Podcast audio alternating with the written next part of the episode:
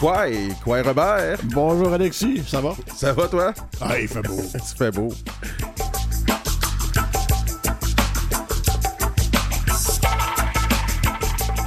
En deuxième partie d'émission, on change un peu notre rythme aujourd'hui. On va parler avec Maître Pierre Rousseau pour son livre Une véritable justice équitable décolonisée par et pour les peuples autochtones. Un livre extraordinaire. Un livre très intéressant qui, euh, qui... qui est presque un programme politique complet.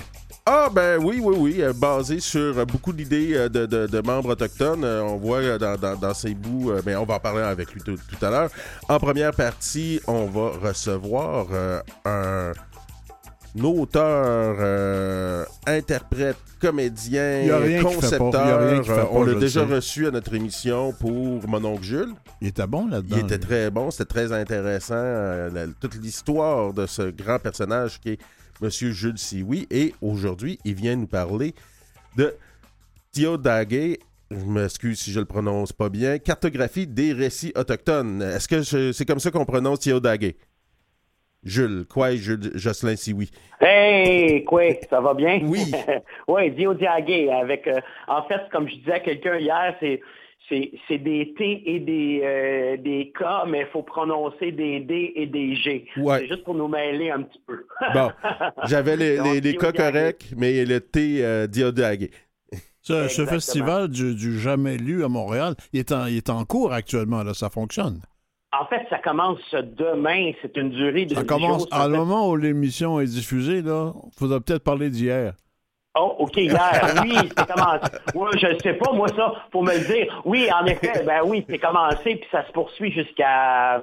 Euh, ça se poursuit jusqu'à qu qu dimanche, donc c'est une dizaine de jours le festival.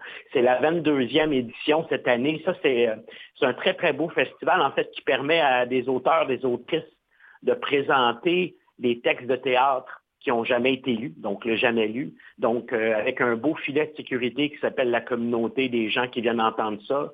Euh, Mais c'est pas, c'est pas joué comme une pièce de théâtre, ce n'est que lu, c'est bien ça? Oui, en fait, on a les comédiens qui sont engagés ou les auteurs, les autrices viennent lire leurs propres textes.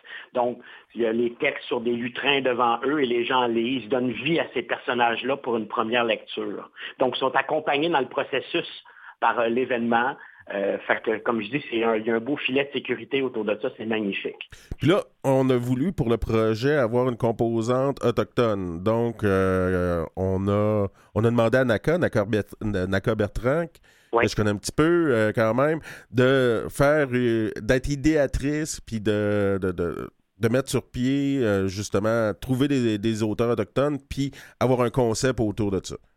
Exactement. Naka, en fait, euh, quand moi, j'ai à la première rencontre que j'ai eue avec elle, puis c'est une réflexion que j'avais déjà, mais elle, elle dit, euh, il n'y a pas de musée autochtone à Montréal, il n'y a rien qui souligne la mémoire. Puis en fait, moi, j'ai fait une recherche, puis je constate que de, des musées uniquement autochtones à travers le pays, j'en ai pas trouvé. Là. Mm -hmm. Il y en a, par exemple, le musée des civilisations, des trucs comme ça, mais... Ouais, le, musée... le musée à Montréal aussi. Oui, c'est ça. Donc, il intègre, mais de musée propre, à proprement parler sur les Premières Nations, il n'y en a pas. Et euh, Montréal étant ben, quand même une, histoire intéressante, tu sais, comme je dis tout le temps, on, on, on s'est intéressé aux 60 personnes et, ou quelques qui ont fondé Montréal, mais on ne s'est pas intéressé aux 60 000 qui étaient autour. Puis là, mais nous autres, c'est ce qu'on essaie de faire, c'est raconter l'histoire qui est autour des autant souvent ancrée dans la grande histoire, mais des récits qui peuvent être aussi plus contemporains, des récits qui sont en, euh, ancrés dans, justement dans, dans, cette invisibilisation des Autochtones, mais que là, on essaye de nous prendre parole et re, les remettre cette histoire-là devant. Donc, on a, si je vois bien, deux Inuits, une Dene, une Kanengaga, un Wendat et un Anishinaabe qui vont raconter Diodagé à leur façon. Exactement. Donc, euh, euh, Moira euh, Bacon, elle, elle parle entre autres de, de, de de la Grande Peine de Montréal.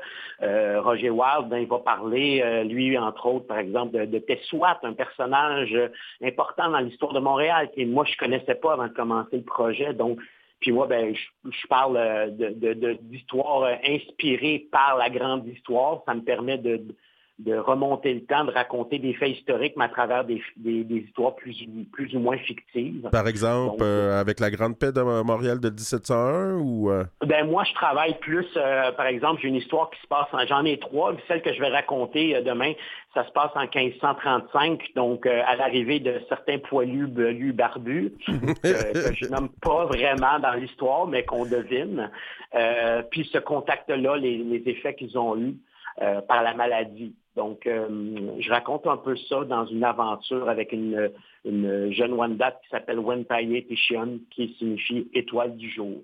Et qu'on euh, se le dise, c'est pas une initiative qui est, qui est destinée aux Autochtones en particulier. Il faudrait que tous les Autochtones, les gens de Montréal, aillent voir ça pour apprendre un tas de choses drôlement intéressantes sur l'histoire autochtone. Là c'est tout à fait le but, en fait, de cette histoire-là. Le, NACA est en train d'imaginer avec euh, euh, l'artiste Uroma Awashish une, une, grande carte sur laquelle les gens vont pouvoir aller cliquer, donc une cartographie numérique éventuellement, et ce sera raconté sous forme de balado. Donc, je ne sais pas s'il va, je sais pas jusqu'où on va pousser l'idée du balado. Est-ce qu'on va aller voir, est-ce qu'on va pouvoir être sur le terrain directement avec des en lieu physique?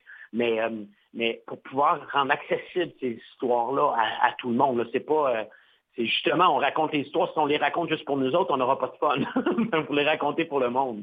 On peut être pratique un petit peu, on continuera à parler du contenu, mais ça a lieu où exactement, Montréal? À quelle adresse? Oui, au théâtre aux écuries, c'est sur la rue Chabot. Euh, l'adresse exacte, là, euh, je, je, là, je pourrais pas la Théâtre de l'écurie, c'est ça? Aux écuries, oui. OK, on va chercher ça. OK, continue. Alors, euh, les contenus sont là. Est-ce que c'est des durées d'exposition qui sont longs, courts? Ben, ah, là, nous, ce qu'on va faire, c'est un collage demain. Euh, ce qu'on va faire, c'est un collage euh, au jamais lu, donc au diagué, mais éventuellement, tous les récits vont être d'une durée ça, ça, va dépendre des gens qui écrivent. Moi, je suis en train de m'aligner sur quelque chose qui va peut-être durer une heure, mais au total, mes trois histoires, mais euh, il y en a peut-être que ça va durer 20 minutes, 15 minutes, donc ça dépend vraiment de, chaque personne. Et puis si c'est sous forme de balado, ben, les gens vont pouvoir aller écouter les histoires à leur rythme. C'est ça qui est important et qui est intéressant aussi. Dans une performance comme ça, parce que c'est quand même une forme d'art performatif, aller lire son texte comme ça, est-ce que euh, on, a de la place pour de l'improvisation aussi?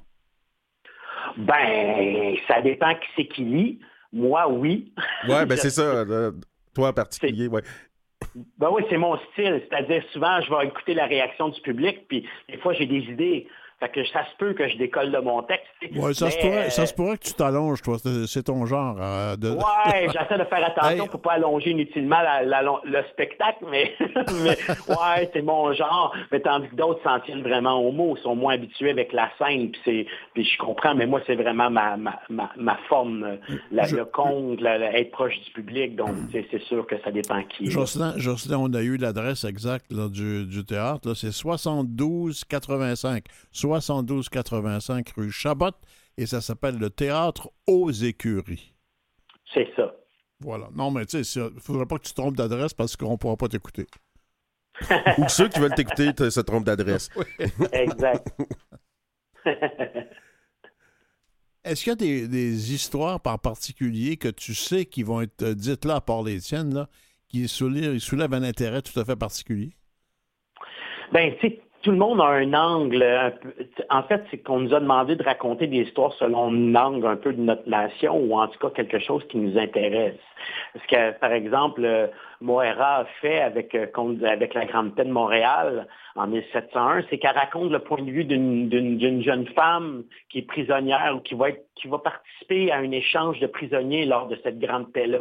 Donc, on est à l'intérieur de ce qui se passe puis elle écrit des, histoires. Puis euh, oui, on parle de la grande paix, mais c'est aussi une histoire d'amour en même temps. C'est très, très beau, son histoire.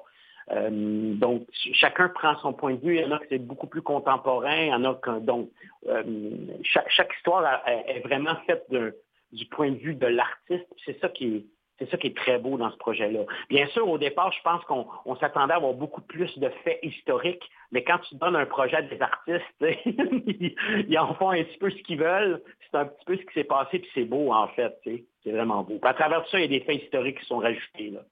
Hey, euh, le 8 mai, il va y avoir un autre projet qui t'est cher au cœur, euh, qui, qui cher à ton cœur, j'imagine. Euh, promenade avec Jocelyn Sioui, un regard autochtone sur le Mont-Royal. C'est quoi ça? Ça? m'intrigue pas à peu près. Ben, j'ai été approché par les amis du Mont-Royal, justement, après avoir fait une première lecture de mon texte euh, sur Étoile du jour, l'histoire que je vais que, je raconte aux jamais lu. Et puis, euh, donc là, ça ne sera pas des extraits qui vont être faits. Ça va être vraiment ça va être vraiment l'histoire au complète. Mais ce qui est beau, c'est que, bon, là, on n'a pas pu aller sur le Mont-Royal parce que c'est plein de branches à cause du verglas. ah ben oui, c'est pas encore nettoyé, mais on a fait, ils ont fait un parcours, puis moi, je suis installé à un endroit et je vais raconter cette histoire-là. Puis après ça, euh, les gens vont pouvoir euh, entrer en communication, dialoguer avec moi sur ma perception sur le Mont-Royal, etc. Puis je suis quand même assez lié à cette, à cette grosse butte. Mon père, mon grand-père habitait au pied, il habitait au pied du Mont-Royal sur la rue Saint-Urbain. Mon grand-père travaillait à l'Hôtel Dieu. Donc, c'est comme si, en fait, en quittant, euh, parce que mon grand-père, il est rentré de New York en 1937, puis après ça, il est allé s'installer dans ce coin-là après une couple d'années. Puis, euh, c'est comme si la montagne l'avait appelé, puis la montagne a toujours été liée aux Premières Nations depuis tout le temps. Pour moi, c'est quand même assez important ce que je découvre là. Donc, oui, je suis très, très attaché à, ça. Puis j'avais le goût de faire quelque chose. J'avais un autre projet de développer pour ça, éventuellement. je me dis, ben, c'est le premier Est-ce que, est-ce que tu peux nous donner une petite idée un peu de ce dont tu vas, ce que tu vas raconter, en fait, qui s'est, historiquement, c'est ça, passé sur le Mont-Royal? Oui, ben en fait, ce que je raconte dans cette histoire-là, comme je disais tantôt, c'est que cette jeune femme-là va partir du bord de la rivière des Prairies, qu'on appelait la rivière Scawanati, puis il se passe quelque chose, il se passe assez qu'il se passe quelque chose sur le Mont-Royal après le contact avec Jacques Cartier. Fait qu'elle part en peur, puis elle traverse l'île au complet, puis elle s'en va jusqu'au Mont-Royal en courant, puis là, ben, elle découvre, elle découvre vraiment une scène qui n'est pas agréable, elle découvre des gens morts. Puis tout tourne autour de ça, puis puis moi, pour moi, c'est une façon de raconter euh, que justement, il y avait de la vie, qu'il y avait un peuple qui vivait à la base du Mont-Royal, qu'il y avait des champs à n'en plus finir, de raconter que l'histoire commence pas à 1535, l'histoire commence pas au, 16e siècle, l'histoire commence avant ça. en fait, on dit tout le temps que l'histoire commence avec la lecture et l'écriture, ce qui est complètement une bêtise, qui, devrait arrêter de dire qu'avant c'est la préhistoire, parce que dans la tête des gens, la préhistoire, c'est comme des hommes des cavernes. C'est comme si le monde n'y avait pas une vie et une histoire avant. Fait que moi, c'est ce que j'essaie de dire dans cette histoire-là. Est-ce que, sur le Bon Royal, on a déjà trouvé des, preuves, des, quelque chose qui, qui témoigne de la présence autochtone? Au 19e siècle, Dawson a découvert un site qui serait apparenté, en fait, c'est la seule preuve qu'on a d'une présence à l'époque même où Cartier est arrivé. On a cherché aussi du côté d'Outremont parce que les francophones, ça a l'air qu'ils ne voulaient pas que ce soit du côté des Anglais. Fait qu'ils ont cherché du côté d'Outremont, mais ils n'ont rien trouvé du côté d'Outremont. Fait que tout porte à croire que la fondation du premier Montréal, ceux qui habitaient là, le peuple de la montagne, ben, eux autres, ils habitaient dans le coin, donc dans le coin de l'Université McGill, un petit peu plus bas. Qu'est-ce qu'on avait appelé Hochelaga à l'époque? Euh, ben, en fait, il n'était pas appelé Hochelaga, ça c'est. Euh, oui, en fait, c'est ça. Ben, en fait, euh, il y a là, j'ai lu un livre récemment qui disait que Hochelaga, ce serait le vrai mot, donc, de ceux qui habitaient là, parce que ça serait lié avec le, ça voudrait dire le, peuple de la colline ou le peuple de la montagne, quelque chose comme ça. Euh, ça, c'est dans le livre Ononta de Pierre Monette. C'est très, très intéressant à lire. J'ai appris beaucoup de choses. Dans ce livre-là, est-ce qu'on a le nom de l'époque, euh, avant le, nom colonial de cette montagne-là? Non. En fait, Cartier, quand il est arrivé, tout ce qu'il a noté, c'est Hochelaga, mais il a compté des arbres. Il a, regardé, il a fait un inventaire, puis probablement qu'ils ont dit que c'était quoi le nom de la montagne, mais lui, il l'a jamais noté. Hmm. Fait que le peuple est disparu par la suite. quand ils sont revenus, il restait très, très peu de monde. Fait que euh, le nom, c'est comme un petit peu perdu. Puis bon, il n'y avait pas l'oreille pour ça. Il n'y avait peut-être pas l'intérêt de savoir qu'est-ce qu'il y avait là plus que les richesses. Fait qu'il a noté les richesses. C'est ça qu'il a fait, quartier. euh, oui, hein, la, curiosité, euh, c'est triste que ça n'ait pas été plus euh, développé à cette époque-là. Jocelyn oui, on se rappelle, donc, au festival jamais lu. Avec Tia cartographie des récits autochtones. Et le 8 mai, pour nos auditeurs, est-ce que cette promenade-là va revenir plus qu'une fois? Ben, en tout cas, ça a l'air que son complet, puis que vu que beaucoup de monde est intéressé, euh, ça, c'est présenté, hein, c'est dans le cadre d'un colloque, puis là, il y a des scientifiques. En tout cas, je n'ai jamais fait ça devant des scientifiques, ça va être bien intéressant. Puis, euh, puis euh, mais là, il est question peut-être de développer davantage ce projet. Moi, ça m'emballe. Ben, c'est déjà complet, oui, parce que c'est sûr qu'il y a bien de nos auditeurs qui aimeraient ça pouvoir aller faire la promenade avec Jocelyn Sioui sur, sur le, Mont-Royal. Et pour, et pour le jamais lu, on rappelle 72-85 rue Chabot à Montréal, actuellement. que je peux, ce que je peux dire, là, c'est qu'en juin, je fais une autre affaire sur la rivière des Prairies, sur Scawanati. On veut pas, on veut rien savoir de ça. On va se reparler pour ça. OK, ben parfait. Vous me rappelez, genre, euh, début juin, puis euh, même fin mai, là, puis on jase. OK. Tiens, ouais. All right. Au revoir. Bye.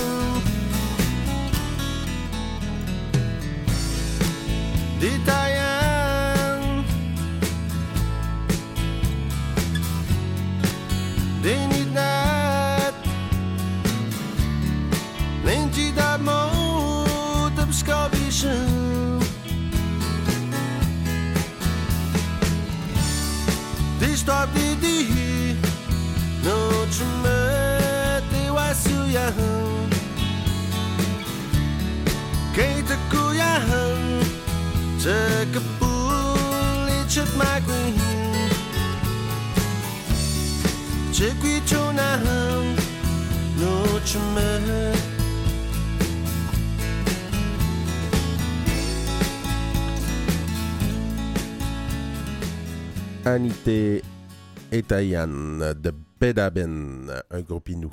Alexis, on va parler un peu des nouvelles. Oui. Écoute, j'ai vu comme des milliers de gens, j'imagine, au Québec, l'émission Découverte la semaine dernière ou à peu près. Oui. Qui ont fait un grand documentaire, bien fait d'ailleurs, sur le, développement de la James. En effet, oui. Tout ça, c'était extrêmement intéressant. Évidemment, il y avait tout le problème autochtone parce que c'est bien beau les inondations, mais il y avait déjà du monde en dessous de ça. Puis on va en parler tantôt avec euh, Maître Rousseau. Comment, justement, le développement de ces traités-là qui ont donné euh, un certain pouvoir au CRI sont faits dans l'intérêt colonial? Oui, c'est ça. Mais te souviens-tu de Il y a eu dans notre première entente, puis la deuxième entente après ça avec le premier ministre qui était la paix des braves. Ouais. Peux-tu nous rappeler un peu le sens de ça? Et d'après toi, si c'était valable ou pas, là? Ah, ben, dans le sens que la Convention de la Baie James a été négociée quand même assez rapidement en deux ans. Euh, il y avait différents engagements de la part euh, du gouvernement du Québec euh, qui ont souvent n'ont pas été respectés. Fait qu'est-ce qu'on a appelé la paix des braves finalement? C'est une entente hors cours de plusieurs litiges qui étaient devant les tribunaux. Est-ce que les autochtones ont été perdants ou gagnants ou c'était kiff kiff Comment comment ça s'est passé d'après toi? Ben, il y a tout le temps la question de l'extinction des droits ancestraux qui est centrale dans la façon de faire des traités. Euh, donc, on, va faire un traité en échange qu'on éteint les droits, puis on les remplace par qu'est-ce qui est dans la Convention, qu'est-ce qui est dans le traité.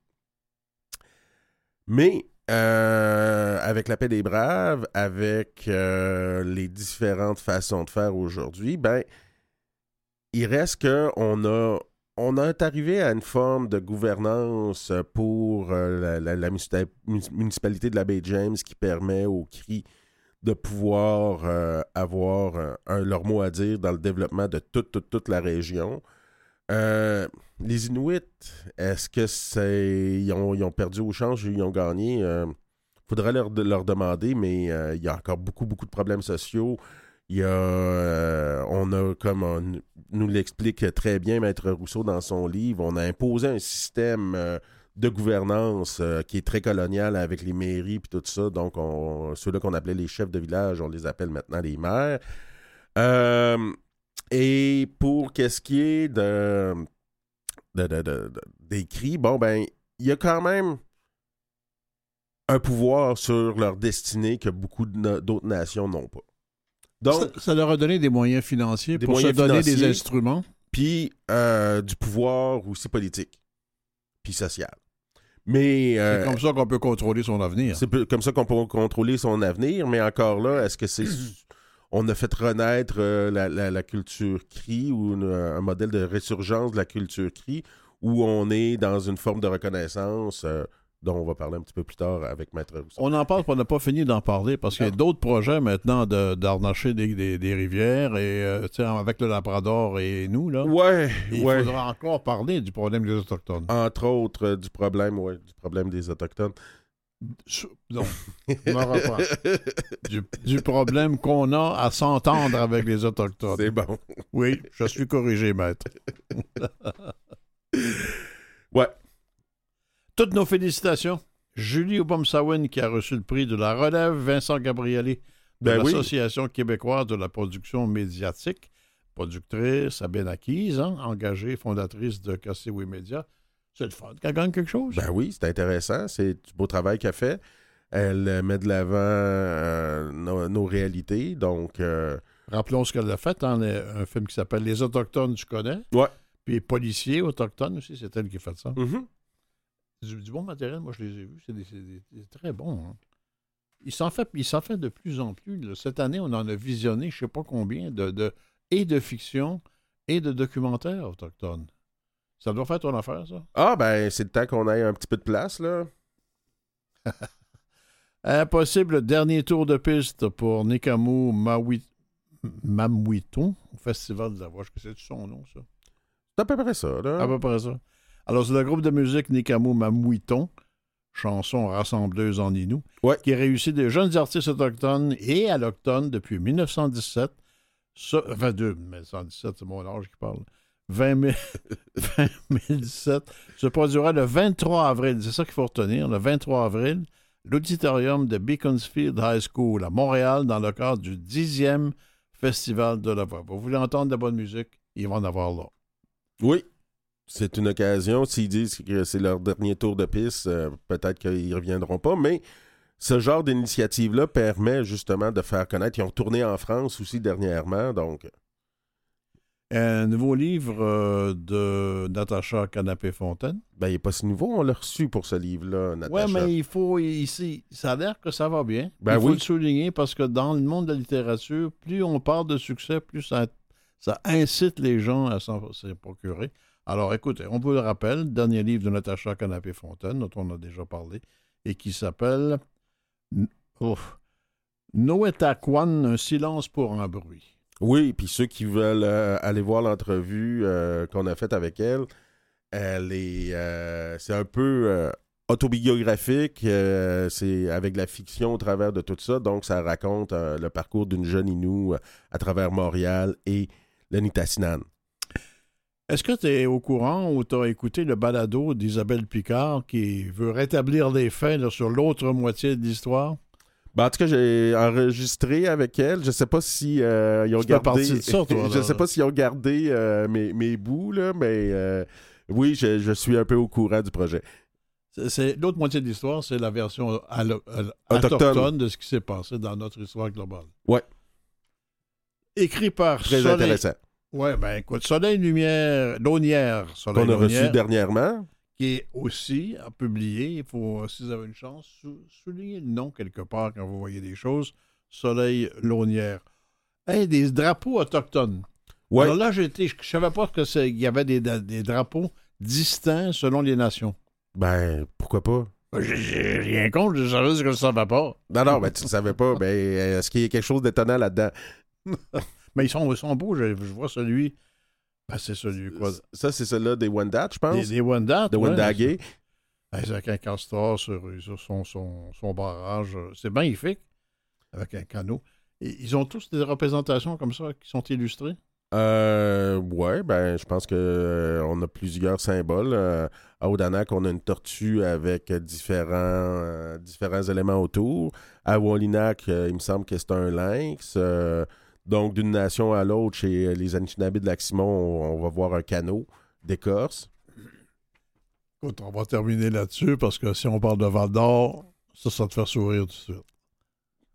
Ah, surtout c'est quand on apprend que le centre d'amitié autochtone de Val d'Or s'agrandira au coût de 60 millions. Ouais, j'ai vu euh, le projet. euh, le centre d'amitié autochtone actuel a l'air tout petit comparé euh, au futur agrandissement. C'est une bonne nouvelle pour euh, les Tu as Autochtones de toi, tu, tu- tu as déjà donné. À une certaine époque. Oui, à une certaine époque. Mais tu, tu restes sensibilisé à ce qui se passe. à- Oui, bien sûr, bien sûr.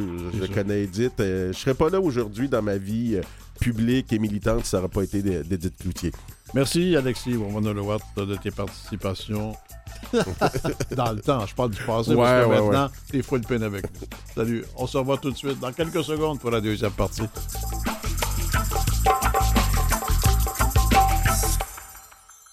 Vous écoutez Quoi Bonjour. Alexis Watt, Robert Blondin. mais un invité magnifique. Pierre Rousseau, vous êtes oui, là? maître Pierre Rousseau. Quoi, euh, monsieur Rousseau? Quoi? Bonjour. Ça, c'est deux avocats, puis pas, pas avocat du tout là-dedans. Mais, mais pour, être, pour être très sérieux, euh, Maître Rousseau, votre livre qui s'appelle Une véritable justice équitable, décolonisée par et pour les peuples autochtones est un livre absolument magnifique et ça doit être un programme politique pour tant de gens, à, à commencer par nos dirigeants, me semble-t-il, non? Euh, Oui, merci beaucoup pour euh, l'introduction. Extraordinaire. Et, euh, oui, merci. euh, et oui, euh, je suis d'accord euh, parce que en fait, le, but visé, c'était surtout de sensibiliser les non-autochtones, donc les dirigeants, le gouvernement, à la réalité du pluralisme juridique là, et qui est une incidence à l'échec lamentable du système judiciaire canadien en milieu autochtone. Et ben, je suis content que, que, que ça ait une bonne diffusion, si on veut, et que peut-être que ça peut aider à changer les choses. Parce que justement, la question de la résurgence, à un moment donné, dans votre livre, vous nous parlez justement des différents concepts pour euh, permettre d'inclure euh, les Autochtones, soit l'égalité, donc qui était un peu le livre blanc de, de, Papa Trudeau, euh, la reconnaissance, qui est un peu la politique actuelle, mais à qui profite la, reconnaissance, c'est une question qu'on doit se poser, et la résurgence. La question de la résurgence, on a beaucoup d'Autochtones comme Coulthard, Alfred ou Burroughs, pour nommer que ceux-ci, qui ont déjà quand même fait beaucoup d'ouvrages sur cette question-là. Donc, l'idée d'avoir quelqu'un comme vous qui avez été procureur de la couronne, puis qui vient dire à quelque part dans son ancien livre, euh, ça fonctionne pas, puis maintenant, on a besoin d'alliés. Euh, je voyais justement la, la, raison pourquoi vous avez décidé de faire ce livre-là dans votre avant-propos avec euh, la, la, stratégie contre le racisme de la PNQL. C'est de se dire justement, oui, on a beaucoup comme d'Autochtones qui viennent nous parler de, de nos propres systèmes de droit, mais peut-être que ça prendrait un nom autochtone pour que les non-autochtones écoutent. Est-ce que c'est un peu ça? Oui, c'est un peu ça, parce que moi, j'ai été dans le système pendant près de 40 ans. Ouais. Et euh, quand je parle de résurgence, c'est un peu parce que j'ai, je crois, je crois que j'ai vu euh, l'échec des deux, euh, des deux modèles, les deux autres modèles, si on veut, l'égalitarisme et la reconnaissance.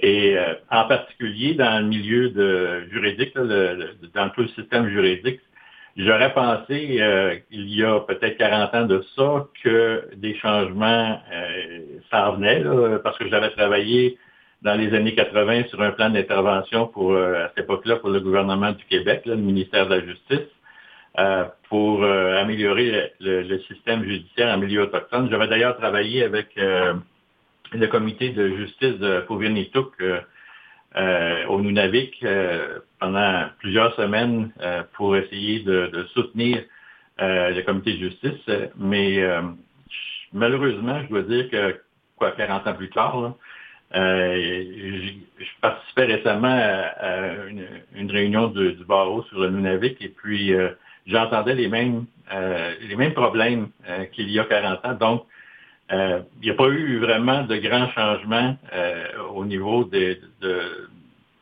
l'autonomisation des, systèmes juridiques autochtones au niveau de l'autodétermination et ce qui, m'a poussé à, vouloir euh, au moins euh, donner le point de vue d'un non-autochtone qui était dans le système et qui a participé au colonialisme, parce qu'il faut l'appeler par son nom, euh, au colonialisme juridique en milieu autochtone. Je suis pas fier de ça, mais je suis quand même assez lucide pour avoir compris que ça ne fonctionnait pas et puis euh, d'avoir confiance surtout euh, dans les nations autochtones pour qu'elles déterminent elles-mêmes euh, ce, qui, a le plus de chances de fonctionner pour elles. Vous avez osé et employé avec beaucoup de courage, un peu d'audace parfois, le mot systémique, ça vous dérange pas trop trop le mot systémique, vous?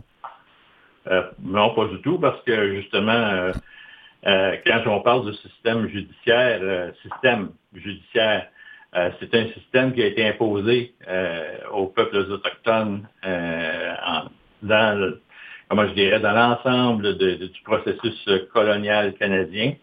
il n'y a jamais eu de consultation avec les Premières Nations ni les Inuits.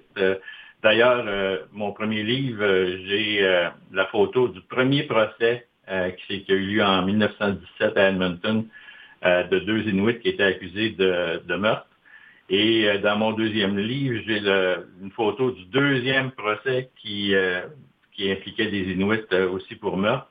Dans le premier procès, on a fait preuve de clémence. Dans le deuxième, on avait, ça s'est passé à Herschel Island, je crois que c'était en 1921 ou 22. Et on avait amené le bourreau et la potence avec le, juge et les avocats pour le procès qui s'est tenu oh. à l'île Herschel. Incroyable. Donc, le prévenu était déjà condamné d'avance. Les deux prévenus, euh, Ali Komiak et Tatami Ghana, euh, étaient effectivement condamnés d'avance et euh, on voulait en faire un exemple. ils ont été, les deux ont été pendus quelques mois après le procès à l'île Herschel. Tout ça pour dire que le, système juridique s'est imposé d'une manière colonialiste et ben c'est ça, c'est un système. Donc c'est systémique euh, parce qu'il y, y, a un racisme systémique fondamental dans, dans le système judiciaire en ce qu'il il fonctionne d'une manière qui est étrangère, d'une manière qui est souvent offensante euh, pour les nations autochtones. Et puis c'est ça qui m'a vraiment réveillé quand j'étais dans l'Arctique, dans les territoires. soit au Nunavut, dans les territoires du Nord-Ouest, au Yukon, c'est que on voyait bien que c'est que c'était comme deux mondes parallèles qui, qui, se rejoignent difficilement. Et je voyais les efforts des, juges qui, qui, eux aussi, constataient que ça fonctionnait pas. Ils essayaient de faire des choses comme des choses qui étaient un peu bizarres, comme le, plus bizarre, c'est ce qu'on appelle en anglais le sentencing circle, euh, qui est un magnifique oxymoron, parce que c'était inspiré du cercle de guérison euh, des, Premières Nations des, plaines. Et euh, ben, l'imposition d'une peine, c'est le contraire de la guérison. Alors, mais c'est tout ça pour expliquer que il y a des tentatives qui ont été faites par les juges, les autorités, mais en fait, ça, ne règle pas la difficulté que les, nations autochtones ont avec le système juridique. Et en, particulier, ce qu'on appelle la surreprésentation des Autochtones dans les prisons, euh, qui ont empiré. Euh, malgré Gladu, malgré ces cercles de sentences-là, malgré tous les programmes qu'on a voulu mettre en place. Ben oui, parce que euh, c'est justement, on, fait, c'est un peu comme être un aveugle là, qui, essaie de, réparer quelque chose, euh, mais on, fait toujours la même chose euh, année après année, et puis sans euh, consultation ni respecter les traditions juridiques des, nations autochtones. un autre mot qui vous fait pas peur, Maître Rousseau, on voit la page 42 dans l'introduction, un génocide canadien. Moi, j'ai eu des débats très, très chauds avec euh, je me rappelle en particulier un professeur de droit constitutionnel très, très pro-couronne, euh, qui aimait euh, la royauté, qui aime beaucoup le Canada, qui disait que c'était une infamie de parler de génocide canadien. Mais vous faites une démonstration quand même assez claire pourquoi, selon l'article 2 de la Convention de Genève, euh, sur le, génocide, donc d'article 2A, 2B, 2C, 2D, on retrouve à tous ces, euh, ces instants-là, puis 2E, euh, le fait que le génocide, l'État canadien, est bien génocidaire aussi. Oui, effectivement. il ne faut pas regarder. En fait, moi, je ne regarde pas la définition de génocide selon celle du dictionnaire, ni celle euh, que les gens peuvent en général entendre là, quand La Shoah puis le Rwanda, oui. Euh, oui, exactement. exactement. Euh, moi, ce que je regarde, c'est le, droit, le, droit international, la Convention internationale sur la prévention et la répression du crime de génocide. Il y a une définition, il y a cinq actions, cinq gestes qui sont posés, qui constituent, selon la, pardon, selon la Convention, des, le crime de génocide. Il faut avoir l'intention de d'éradiquer un peuple ou un groupe, euh, un groupe ethnique, euh, etc. Mais dans les cinq, moi, je prends chacun des cinq éléments et euh, malheureusement, je dois admettre que dans chacun des cas, le Canada a commis un, acte de génocide. Même après l'adoption de la Convention de, Genève en 1948, si je me rappelle bien. Eh ben, oui, certainement. ça continue. Ça, ça continue après. regardez, par exemple, c'est les mesures qui euh, visent à entraver les naissances au sein du groupe. On parle justement euh, ces, derniers temps des enfants, soit des, enfants qui ont été enlevés à leur mère et placés dans des foyers non autochtones, ou encore la stérilisation forcée des femmes autochtones.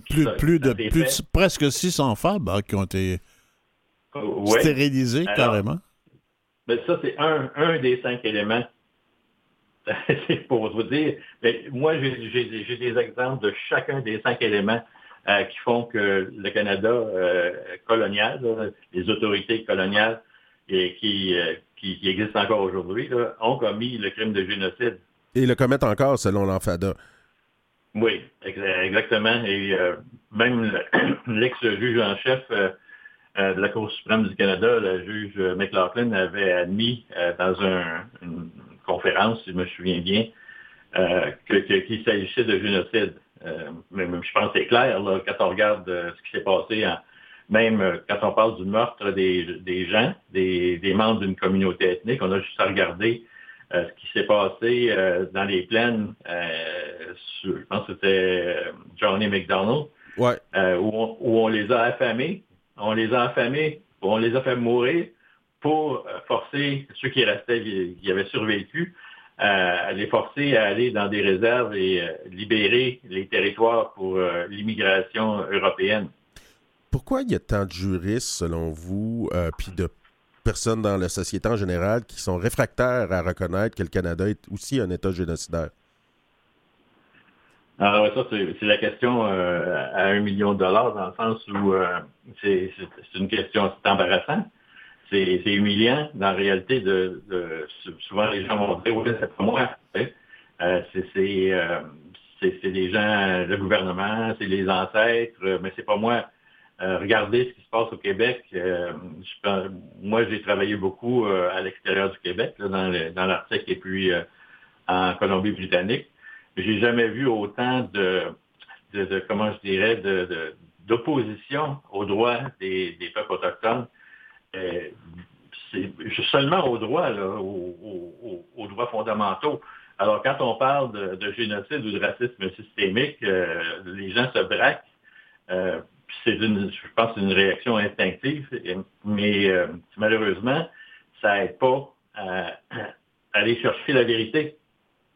Euh, parce que pour qu'il y ait réconciliation, il faut commencer par la vérité. Puis à, un moment donné, je me suis dit, euh, oh, réconciliation, ça veut dire qu'on a déjà été, euh, euh, c'est comme si on, retrouvait une amitié. Oui, ben pour, juste, juste pour faire le, petit bout la réconciliation, quand on a commencé à parler de ça, c'est quand on est allé voir les survivants des pensionnats autochtones, où on a justement voulu parler de vérité, guérison et un jour la réconciliation. Il manque beaucoup le, bout euh, décolonisation, guérison euh, avant d'arriver dans la rhétorique gouvernementale, en tout cas. Ben oui, exactement. C'est ça. Euh, il ne peut pas avoir de réconciliation s'il n'y a pas de vérité, puis s'il n'y a pas de décolonisation. moi, je, parle dans mon livre aussi de, du traité, si je veux, de 1603 entre Pont-Gravé, Champlain d'un côté, et puis euh, les, les Inuits, euh, les Etchemins et puis les Algonquins d'un autre. Et euh, je vois la colonisation commencer comme, comme une bienvenue de la part des, nations autochtones. Mais ça, ça servirait contre elles. Votre livre, Pierre Rousseau, on va aller à une petite pause musicale bientôt, mais avant d'y aller, J'aimerais ça que vous nous expliquiez un peu les motivations. C'est sûr qu'il y a un engagement chez vous qui avait vécu dans ce système juridique et judiciaire aussi. Là. Euh, pourquoi vous avez voulu le faire à ce point clair, engagé politiquement? Parce que ça peut faire du bruit ce que vous faites là-dedans. Heureusement d'ailleurs. Oui. Euh, bien, en fait, euh, c'est dans les années 90. Excusez, pardon. Euh, dans les années 90, euh, euh, il y a eu la Commission royale sur les peuples autochtones, puis je m'étais déjà rendu compte que ça, fonctionnait très mal. Et j'ai demandé aux gens dans, mes bureaux, là j'étais dans les territoires du Nord-Ouest, mais ça, comprenait à l'époque de Nunavut, d'essayer de comprendre pourquoi le système judiciaire canadien était un échec. parce que, en fait, la Commission royale a constaté l'échec, mais moi, ce que je voulais savoir, c'était pourquoi et c'est euh, la commission royale euh, va pas dans les détails. Et euh, avec les, j'avais une trentaine d'avocats euh, dans mon bureau et avec cinq ou six parajuristes autochtones, on a on a pris deux ans pour essayer de, de, de, découvrir ce qui fonctionnait pas. Et puis c'est ça qui m'a amené à, quand j'ai à, à, vouloir partager cette connaissance-là qu'on avait on a quand même euh, travaillé avec les communautés euh, dans, les, territoires du Nord-Ouest de l'époque pour euh, dire non seulement c'est un échec, ça ne fonctionne pas, mais voici pourquoi. Et parce que les gens, par exemple, les, gens vont penser surtout que, en fait, tout ce qui s'est fait jusqu'à présent, les, amendements au code criminel, les gladus, en fait, toutes les, choses qui ont été trouvées depuis depuis quoi, trois décennies. C'est tout dans le contexte de l'imposition des peines. Mais moi, ce que j'ai été chercher, c'est la détermination de la culpabilité ou pas. Ben, du commencement à la fin, l'approche euh, l'approche contradictoire tout le sort des témoins autochtones dans un système qui ne correspond en aucune façon à leurs valeurs. on, va loin, là. on remonte loin. Maître Rousseau? oui. On va prendre une petite pause musicale. On continue la discussion qui est vraiment fascinante juste après la petite pause musicale. D'accord.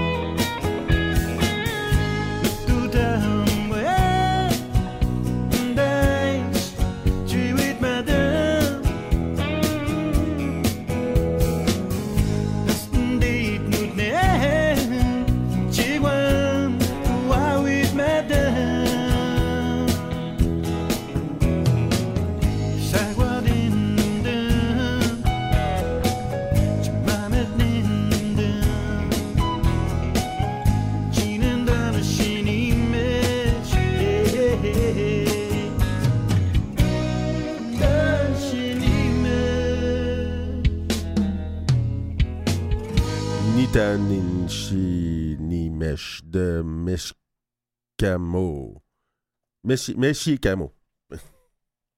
Mon Inou est pas parfait. Euh. Pierre Rousseau avec Pierre Rousseau, oui. Une véritable justice équitable décolonisée par et pour les peuples autochtones. Vous nous expliquez justement comment vous en étiez arrivé à comprendre comment ça fonctionnait pas.